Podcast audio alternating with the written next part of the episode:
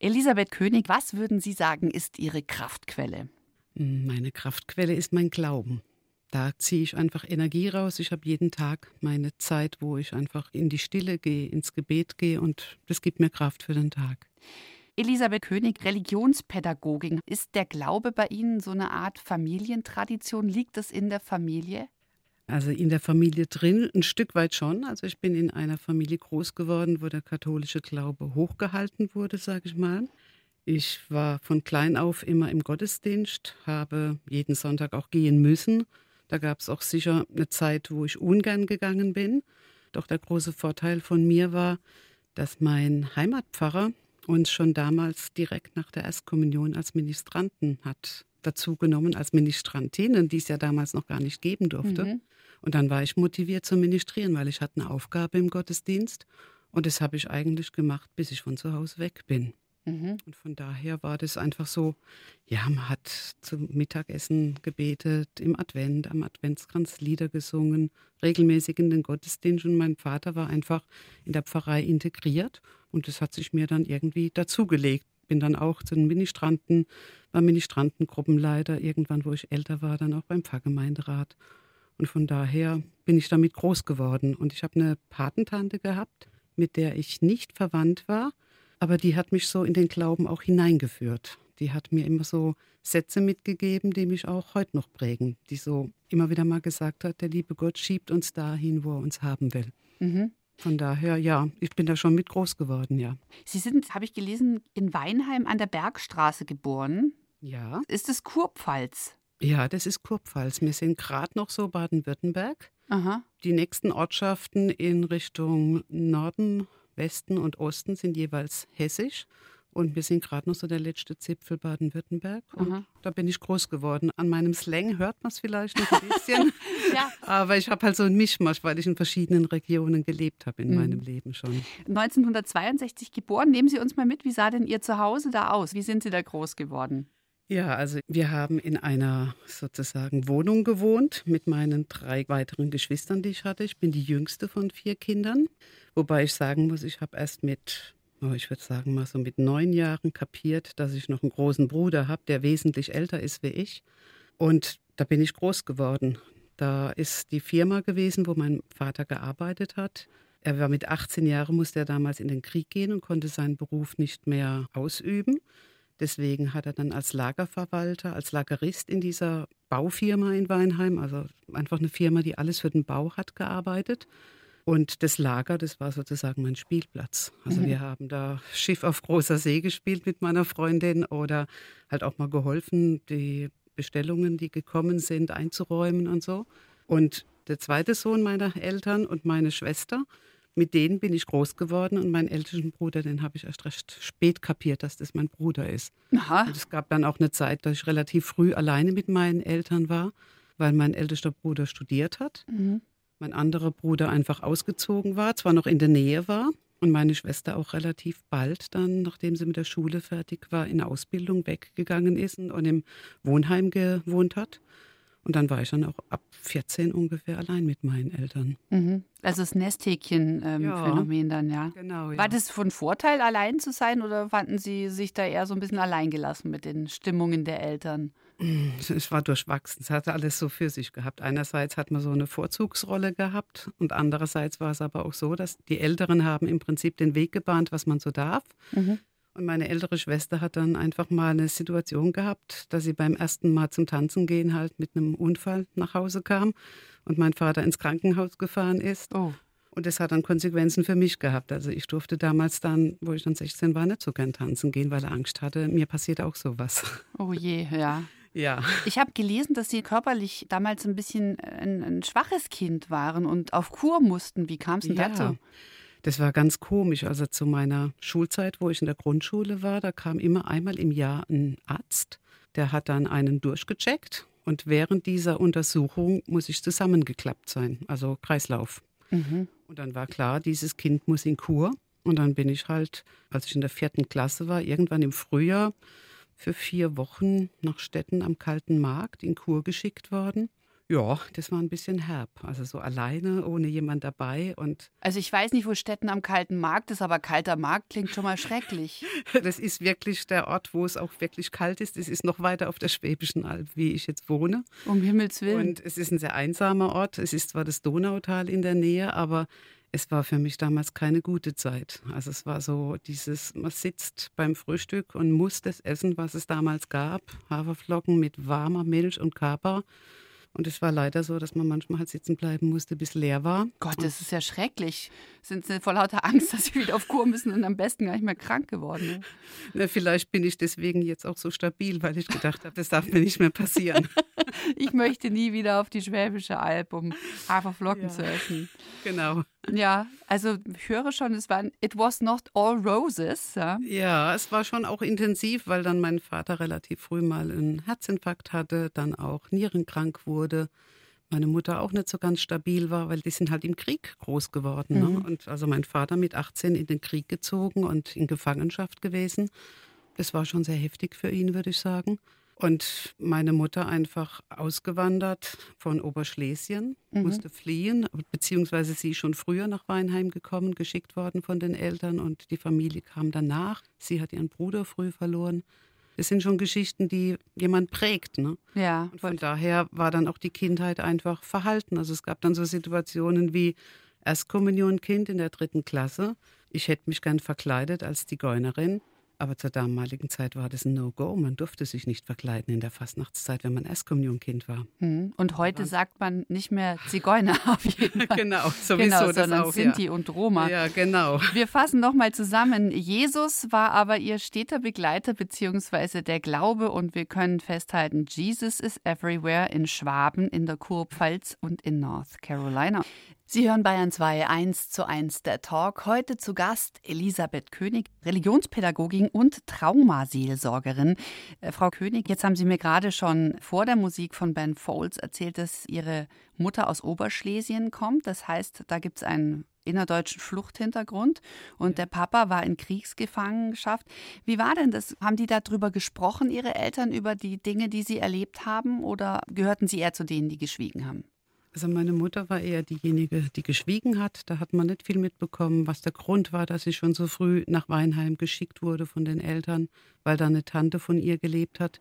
Mein Vater war eher derjenige, wenn dann so Familientreffen waren, Geburtstage oder Feste, die man miteinander gefeiert hat, da ist man immer auf die gute alte Zeit zu sprechen gekommen. Und er hat dann oft erzählt, wie das war, wo er in Gefangenschaft in Frankreich war, wie dann die ich kriege das gar nicht alles so zusammen, die Engländer und die Franzosen und die Amerikaner ihm Gutes oder nicht so Gutes getan haben, dass sie mit nassen Klamotten auf dem Betonboden schlafen mussten und wie schlimm das war und wie sie Weihnachten im Güterwaggon gefeiert haben und so. Was für mich berührend war, oder das prägt mich auch ganz arg, und ich habe das auch im Wohnzimmer im Regal stehen, als ich von meinem Studium her meine Zulassungsarbeit vor den Prüfungen schreiben musste und ich damals in Freiburg war und wir dann immer wieder telefoniert haben, dann hat er nur so gemeint, ich schreibe jetzt auch meine Zula. Und ich, hä, was meinst du damit? Ich schreibe jetzt mein Leben auf. Und dann hat er im Prinzip meiner älteren Schwester, die musste dann immer wieder das, was er gesagt hat, auf der damals noch Schreibmaschine mhm. eintippen. Und dann hat er im Prinzip seinen Lebensweg von Kindheit, Geburt, wie es bei ihm als Kind war, wie er dann groß geworden ist, wo er seinen Beruf gelernt hat als Tapezierer und Polsterer und wie er dann in den Krieg einberufen wurde und wie dann seine Geschwister, was da alles los war. Hat dann auch noch das Leben meiner Mutter eingeflochten. Und es war damals halt mit Schreibmaschine geschrieben, dann kopiert mit Bilder, die er aussortiert hat und nach hat machen lassen, die er dann einfach eingeklebt hat. Und so hat jedes Kind, also wir vier Kinder haben alle ein Ringbuch wo er sein Leben aufgeschrieben hat und wo wir einfach was in Händen haben, wo wir seine Geschichte auch nachlesen können. Das ist echt sehr, sehr schön. Das ist ein großes Vermächtnis. Haben Sie ja. auch was, wenn Sie dieses Ringbuch durchblättern? Merken Sie da dann, dass Sie davon auch was mitbekommen haben? Weil Traumata werden ja auch vererbt. Ähm, also ich kann das jetzt nicht so genau bestätigen. Also so grundsätzlich, wobei ich schon denke, dass ich von der Art und Weise, wie ich von meinen Eltern erzogen worden bin, was ich so mitbekommen habe, dass es natürlich schon auch geprägt war von dem, was die im Krieg erlebt haben. Also vorsichtig sein, man stellt sich nicht so in die Mitte, man ist eher am Rand und immer schön schüchtern sein und so. Ne? das war schon so eine Sache, die, die mit rüberkommt, ja. Mhm. Wie kam es, dass Sie Traumaseelsorgerin werden wollten?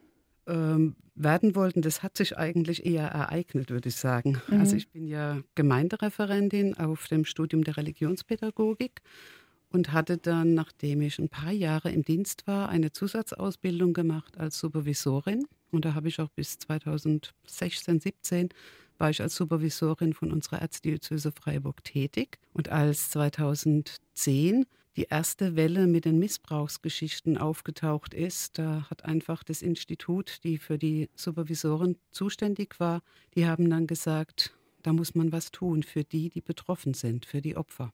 Und dann waren halt die ersten, die angefragt wurden, wir Supervisoren, ob wir bereit sind, eine Zusatzausbildung zu machen zu unserer supervisorischen Arbeit in Traumaseelsorge. Und dann bin ich angeschrieben worden habe das mit meinem Mann besprochen, weil ja unser Sohn da auch schon größer war und die Kleine auch schon nicht mehr ganz klein war. Und dann haben wir halt überlegt, Lust hatte ich drauf, können wir das leisten, dass ich da, ich weiß gar nicht mehr genau, drei oder vier Wochen, vier ganze Wochen halt mal weggehe, immer in Abstand, um diese Zusatzausbildung zu machen. Und da habe ich einfach dadurch diese Ausbildung bekommen.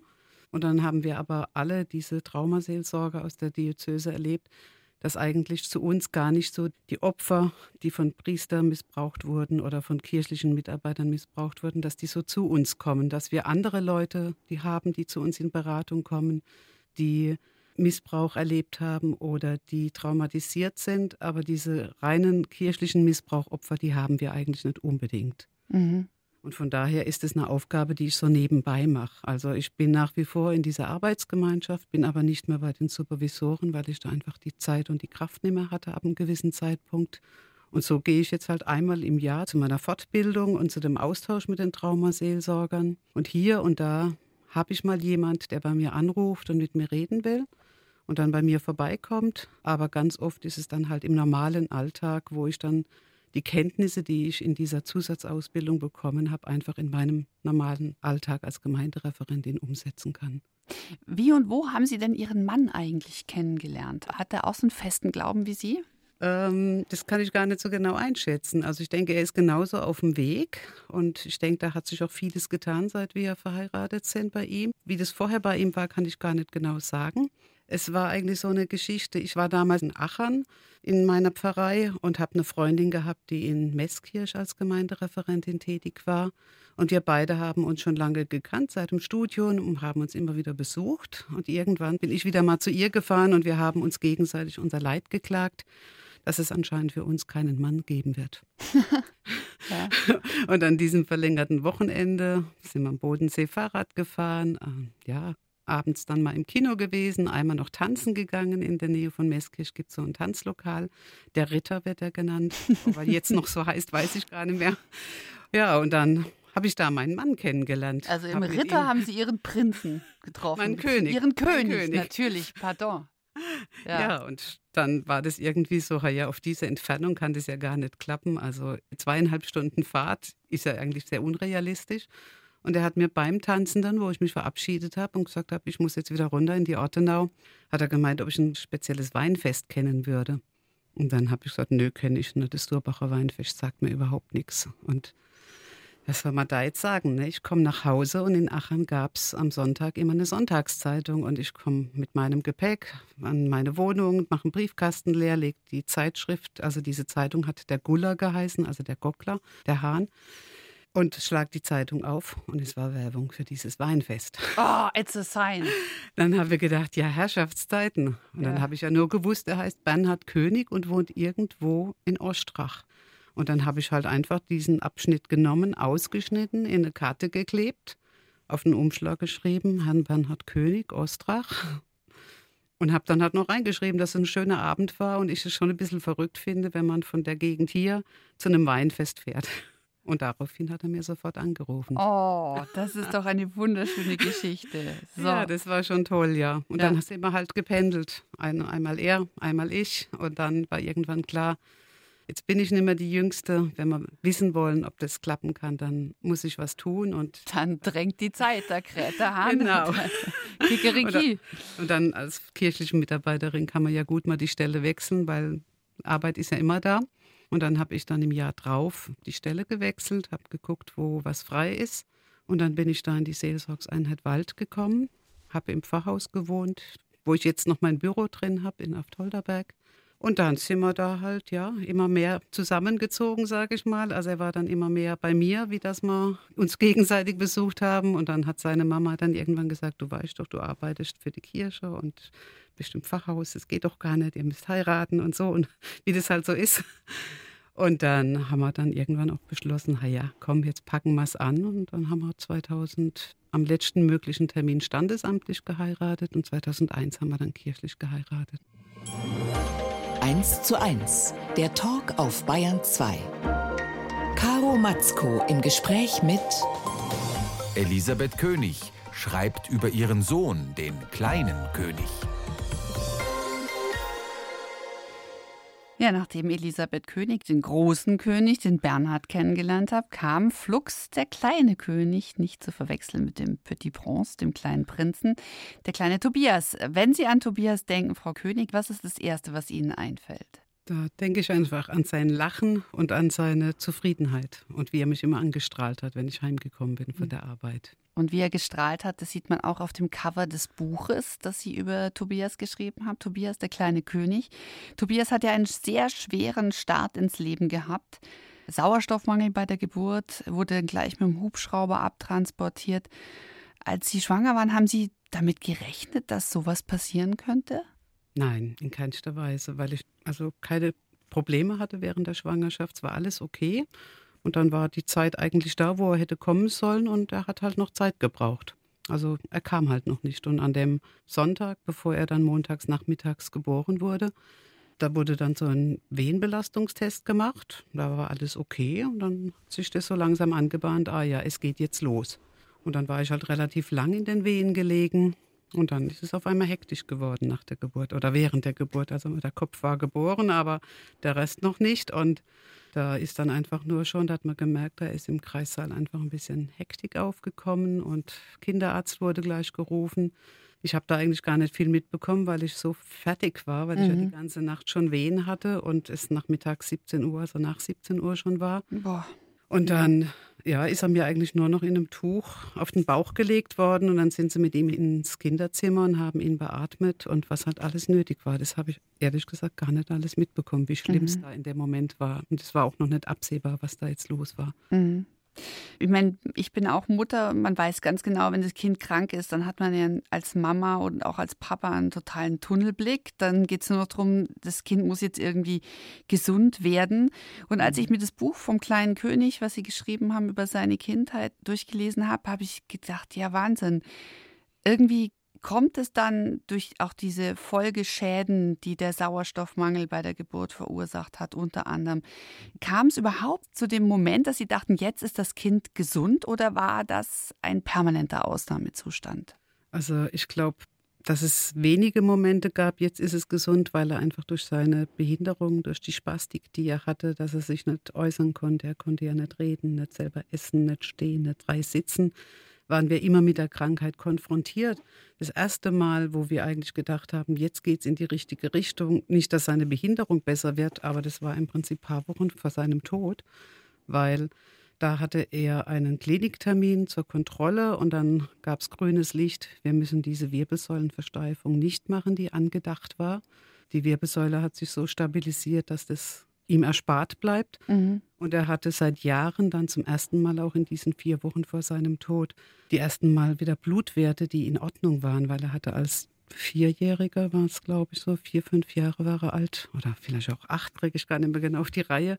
Da hatte er das pfeiferische Drüsenfieber mhm. und von da an hat er immer Blutwerte, die nicht okay waren. Sie konnten ja mit Tobias kommunizieren, ähm, ja. aber wissen Sie, ich meine, wenn man mit dem Kind zusammenlebt, dann versteht man sich ja auch nonverbal. Aber wissen Sie, wie viel Tobias verstanden hat? Also ich sage jetzt mal aus meinem Empfinden heraus, das mag jemand von außen anders gesehen haben, ich sage, er hat das, was wir ihm erzählt haben, verstanden. Mhm. Was wir ihm also gesagt haben, vorbereitend, jetzt kommt nachher der und der Besuch oder morgen gehst du zu dem und dem Arzt oder das steht an.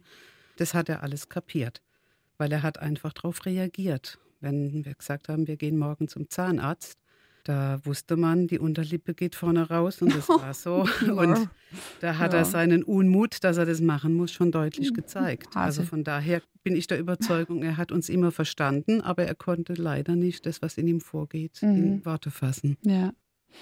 Das Schöne ist, wenn man ihr Buch liest, also Sie haben es ja gerade schon erwähnt, der Tobias, der konnte nicht laufen, er konnte nicht sprechen. Aber so wie Sie die Geschichten aus seinem Leben aufgeschrieben haben, hat man komplett den Eindruck, dass er komplett am Leben teilgenommen hatte.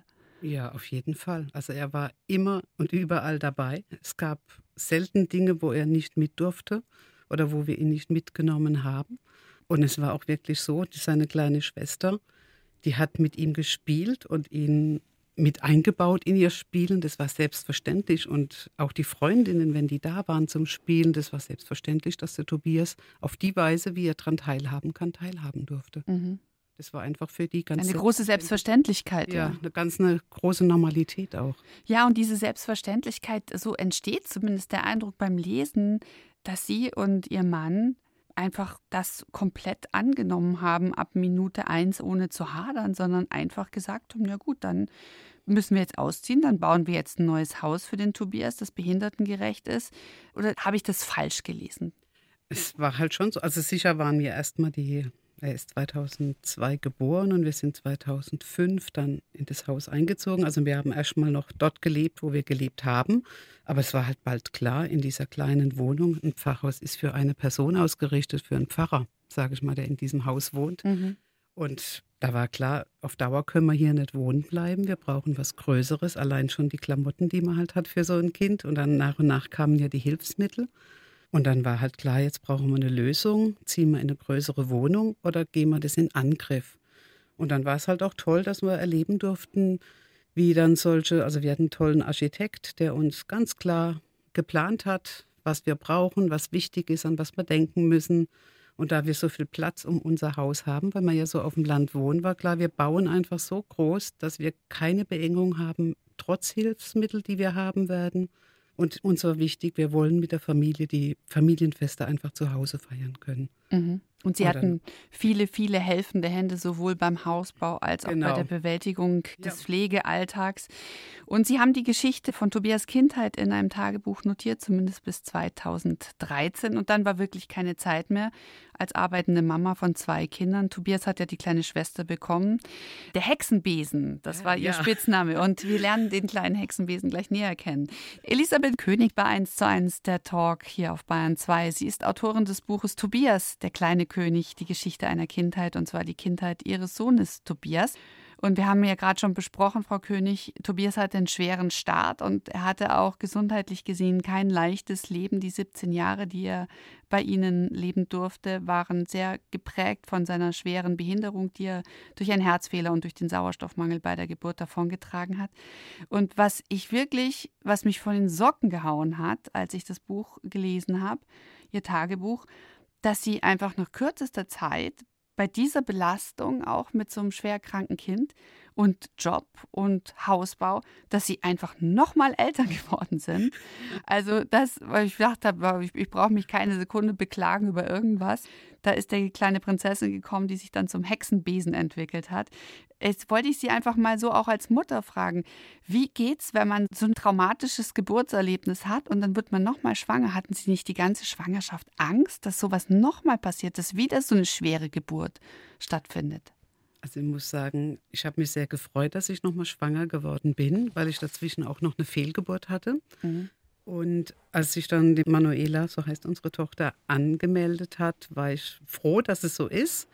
Und dann war es eigentlich so, dass ich sehr gut medizinisch begleitet war. Meine Frauenärztin, die damals bei der Geburt von unserem Tobias, vom kleinen König, dabei war, die hat dann von Anfang an immer gesagt, Frau König, wir machen jetzt alles, was nötig ist, was Ihnen Sicherheit gibt. Und deswegen war ich dann im dritten oder vierten Monat extra bei einer extra Doppleruntersuchung, wo klar sein sollte, ja, alles ist in Ordnung, alles dran, alles in Ordnung. Das hat einfach Ruhe verschafft. Mhm. Und als es dann auf die Geburt zuging, hat sie dann immer wieder mit mir gesprochen, hat gesagt, Frau König, ich glaube, es wäre gut, Sie stellen sich auf einen Kaiserschnitt ein, auf einen geplanten. Das war für mich dann ganz schwierig, weil ich gedacht habe, boah, das ist eine OP und überhaupt, oh, ich will das eigentlich nicht, ich hätte gern die natürliche Geburt. Mhm. Und dann hat aber die Manuela das im Prinzip dafür gesorgt, dass es ein Kaiserschnitt werden musste, weil sie lag einfach nicht richtig. Mhm. Und dann war klar, es ist ein Kaiserschnitt geplant worden. Und dann bin ich einfach im Vertrauen, dass alles gut werden wird und dass wir nicht nochmal so etwas zugetraut bekommen, in die zweite Geburt reingegangen. Mhm. Also, Dazu ja. muss man sagen, wer glaubt, dass ein Kaiserschnitt ein Spaziergang ist, weit gefehlt, weil äh, die Schmerzen sind auch groß danach und vor allen Dingen hat man einfach eine OP-Narbe. Ja, so ist es. Ja, aber ich muss sagen, mir ging es nach dieser Kaiserschnitt-OP bombastisch. Ja. Also ich bin am nächsten Morgen aus dem Bett gesprungen, hat eigentlich noch einen Nebenkatheter, muss man nachts mhm. nehmen müssen, weil ich der sich irgendwie selber rausbefördert hat. Und ich bin dann aus dem Bett gesprungen, dass die Krankenschwester gemeint hat, äh, Frau König, Sie haben einen Kaiserschnitt gehabt, machen Sie mal langsam. Und ich sage, mir geht's gut. Also ich hatte, denke ich, so viel Endorphine in mir, das war einfach nur schön und einfach nur toll.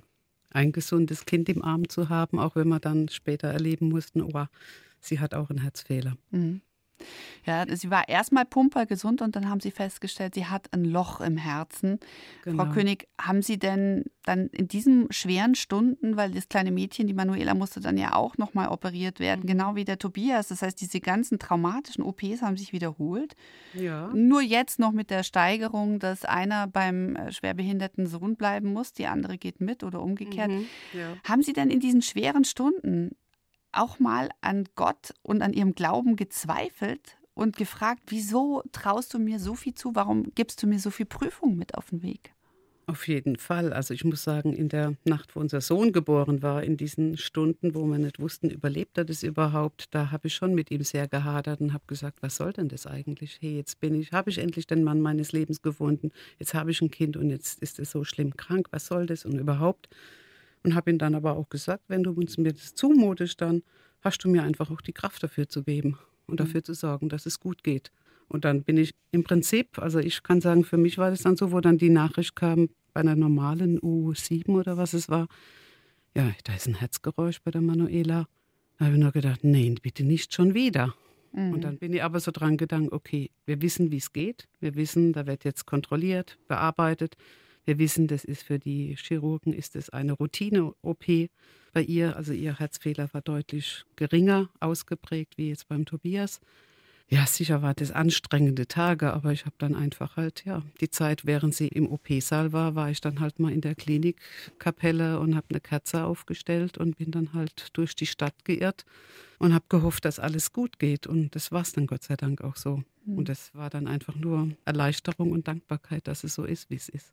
Sie haben in dem Buch einen sehr zärtlichen Blick auf Ihren Sohn und auch auf Ihre Tochter natürlich. Und immer einen sehr humorvollen Umgang einerseits. Ja. Mhm. Dann aber spürt man schon, wie der Spaß dann auch mal ein Loch hat, wie es so schön heißt, ja, und wie es kippt, nämlich als die Krankenkassen ihnen keine Familienkur mehr verschreiben möchten und äh, ihr Mann immer dünner und klappriger wird und, und schwächer. Mhm. Wenn Sie jetzt zurückblicken auf diese 17 Jahre, die Sie hatten mit Tobias und auch mit dem kleinen Hexenbesen mit der Manuela, war es eher viel Glück, viel Freude oder überwiegt das Kräftezehrende? Ah, das war in der Zeit selber schon sehr anstrengend und auch oft grenzwertig. Also da waren wir schon oft am Rande unserer Belastung. Das war schon heftig und trotzdem immer wieder zu erleben. Und es war für mich jetzt die Erfahrung beim Schreiben oder beim Umschreiben der Geschichten. Ich habe die Geschichten ja Jahr für Jahr geschrieben. Und wo jetzt das Buch entstanden ist, habe ich die ja nochmal überarbeitet. Und da muss ich sagen, da ist jetzt eigentlich während dem Schreiben vom Buch so die Erfahrung geworden, boah, was haben wir alles Schönes miteinander erlebt, trotz allem. Also was war da alles Schönes? Das war einfach nicht mehr so im Vordergrund. Also die letzten Jahre, wo auch keine Zeit mehr zum Schreiben war, da war es einfach nur noch anstrengend und die Frage, wie lange halte ich das eigentlich noch aus? Wie, wie schaffe ich das noch? Wie wird es, wenn ich noch älter werde und der Tobias, ja, mir ihn weiter zu pflegen haben? Ja. Das war so schon, also jetzt im Nachhinein kann ich sagen, Mensch, wir haben ganz viel Schönes und Tolles erlebt. Aber in der Phase selber war es schon auch so, dass es sehr belastend und anstrengend war. Elisabeth König bei 1 zu 1 der Talk. Sie hat ein Buch geschrieben über den kleinen Mann ihres Lebens, den kleinen König Tobias und die Königsfamilie, wie Sie es immer geschrieben haben, Frau König. Beim Lesen, ich musste mich erst daran gewöhnen, dass Sie immer so von der Außenperspektive auf sich schauen. Also Sie schreiben in der dritten Person, der kleine König hat heute eine Lokomotive bekommen und die Königsfamilie geht auf Kur. Als ob Sie sich so ein bisschen selber zuschauen. Hat das irgendwas leichter gemacht für Sie beim Schreiben? Oder warum haben Sie diese Perspektive gewählt? Also letztendlich deswegen, weil dass die Geschichten überhaupt entstanden sind, das hat die Klinik hier in Friedrichshafen verursacht. Die haben uns im Prinzip, nachdem der Tobias vier Wochen in der Kinderklinik war, gemeint, lassen Sie uns was von ihm da. Und da wir in diesen vier Wochen Kinderklinik ja viel auch im Elternzimmer sein mussten, wenn er behandelt wurde oder Visite war und so. Und dann hat man halt auch gesehen, was haben andere Familien so zurückgelassen von ihren Kindern. Und als wir dann zu Hause waren, und das ja so ein Kampf um das Leben beim Tobias war, war halt einfach, weil die immer den kleinen König genannt haben. Die haben ihn ja nie Tobias genannt in der Klinik. Und da war dann einfach so da die Geschichte vom kleinen König. Und dann, der das Leben lieben lernte. Das war so die erste Geschichte, die ich damals geschrieben habe, von April. Und auf Weihnachten haben dann die Ärzte, Therapeuten, Familie, Verwandtschaft diese Geschichte bekommen. Und dann hat sich das so entwickelt. Und irgendwie hat diese Perspektive, sich in ihn hineinzuversetzen, was er erlebt hat. Es ging ja nicht darum, was wir erleben, sondern wie es ihm gegangen ist. Und deswegen habe ich mich in ihn hineinversetzt und aus seiner Perspektive geschrieben. Und das hat sicher auch das Leben leichter gemacht, das so zu schreiben. Mhm. Ihr Sohn ist ja mit 17 ganz plötzlich verstorben. Sie haben ja. damit nicht gerechnet, nein, oder? In keinster Weise, nein. Er war zu diesem Zeitpunkt in der Schatzinsel. Das ist eine Gruppe für die Kurzzeitpflege bei seiner Schule angegliedert gewesen. Da war er schon immer wieder seit 2013. Ist er immer wieder mal so Wochenende oder eine Woche in den Sommerferien dort gewesen. Und so war das auch in den Pfingstferien 2019, dass wir ihn oder mein Mann ihn sonntags hingebracht hat. Montags sind wir dann als Restfamilie ein wenig in Urlaub gefahren. Wissend, am Sonntag holen wir ihn wieder ab. Und dann saßen wir da beim Frühstück im Schlafanzug donnerstags morgens war ein Feiertag und wir kriegen einen Anruf von dem Leiter der, der Schatzinsel, der uns sagt, ihr Sohn ist verstorben. Und das konnte man nicht glauben. Also es war für uns nicht nachvollziehbar. Wir mussten es ihm glauben, aber wir haben das nicht wirklich erst richtig kapiert, wo wir ihn wirklich tot im Bett liegen haben sehen dann, wo wir dann mittags dort waren nach einer langen Fahrt und dann nach und nach so richtig kapiert, Wochen, Monate später, dass es wirklich so ist, dass er tot ist, weil ich stand die erste Zeit oft an seinem Grab und habe gedacht, nee, das ist das so kann unreal. nicht sein, es ist kann nicht sein, es ja. ist so unreal. Also es war einfach nur schlimm. Mhm. Und es ist natürlich klar, er fehlt uns jetzt auch noch. Das ist klar. Es hat sich verändert in diesen Jahren. Jetzt, jetzt in diesem Jahr werden es jetzt fünf Jahre, dass er verstorben ist. Es ist ganz anders geworden seither. Also der Schmerz ist nicht mehr so schlimm, aber es erwischt einem halt doch immer wieder mal, wo er einfach stark fehlt oder wo einfach so, ja, wo es halt wieder mal wehtut. Wie war das denn für Ihre kleine Tochter, dass Ja, der das- Bruder plötzlich weg ist? Das war nur schlimm, also sehr schlimm. Also sie hat im Prinzip, wir sind dann heimgefahren an diesem Tag, wo wir die Nachricht bekommen haben und sie konnte dann nicht mit in die Schatzinsel gehen, sie ist zu Hause geblieben. Und sie, es war dann wirklich auch so ein Prozess. äh, Also für mich war klar, es wäre gut, sie würde ihn noch mal sehen, damit sie es auch kapiert, er ist gestorben, wirklich tot. Und es war dann wirklich so ein Prozess, immer wieder zu sagen, magst du mitgehen, willst du mitgehen? Und letztendlich war es dann so, dass der, unser Bestatter mit dem Leichenwagen am Haus vorbeigefahren ist, ihr die Möglichkeit gegeben hat, wenn sie hätte rauskommen wollen, wollte sie aber nicht. Oh Gott. Und dann hatte man halt noch einen Termin, es war ein sehr heißer Sommer in diesem Jahr, dass er dann halt einfach an einem Tag haben wir es dann für die Verwandtschaft noch ihn noch aufgebahrt und da haben wir ihr halt gesagt, Manuela, wir gehen jetzt noch mal zum Tobias und danach wird der Sarg zugemacht. Wenn du mitkommen willst, dann mach das. Und wenn nicht, dann ist es auch okay, aber für dich muss es stimmen. Dann ist er wirklich hergegangen und nach langem Ringen hat sie seine Klamotten angezogen, war also ganz in seinen Klamotten eingezwängt hat in der Hand irgendwas gehabt, was wir zu dem Zeitpunkt auch noch nicht gesehen und gewusst haben. Und dann war das so ein richtiger Prozess. Wir sind mit zwei Autos hingefahren, dann ist sie in meinem Auto sitzen geblieben. Und dann war klar, wenn sie kommen will, dann kommt sie, dann macht sie das Auto zu. Und es war so ein richtiger Prozess, so, ja, sie kommt, sie kommt. Und irgendwann stand sie an der Tür. Dann war sie auch am Sarg und dann hat sie auch mit dem Bestatter das im Vorfeld gesagt, ich darf ja das nicht machen, was ich eigentlich gerne gemacht hätte, wo er gelebt hat. Und dann hat er gesagt, du darfst alles machen, der Papa und Mama dürfen dir das nicht verbieten. Ich erlaube dir alles, was du noch machen willst. Du darfst ihm alles mitgeben, was du willst. Und dann hat sie gesagt, ich will ihm noch die Fingernägel lackieren.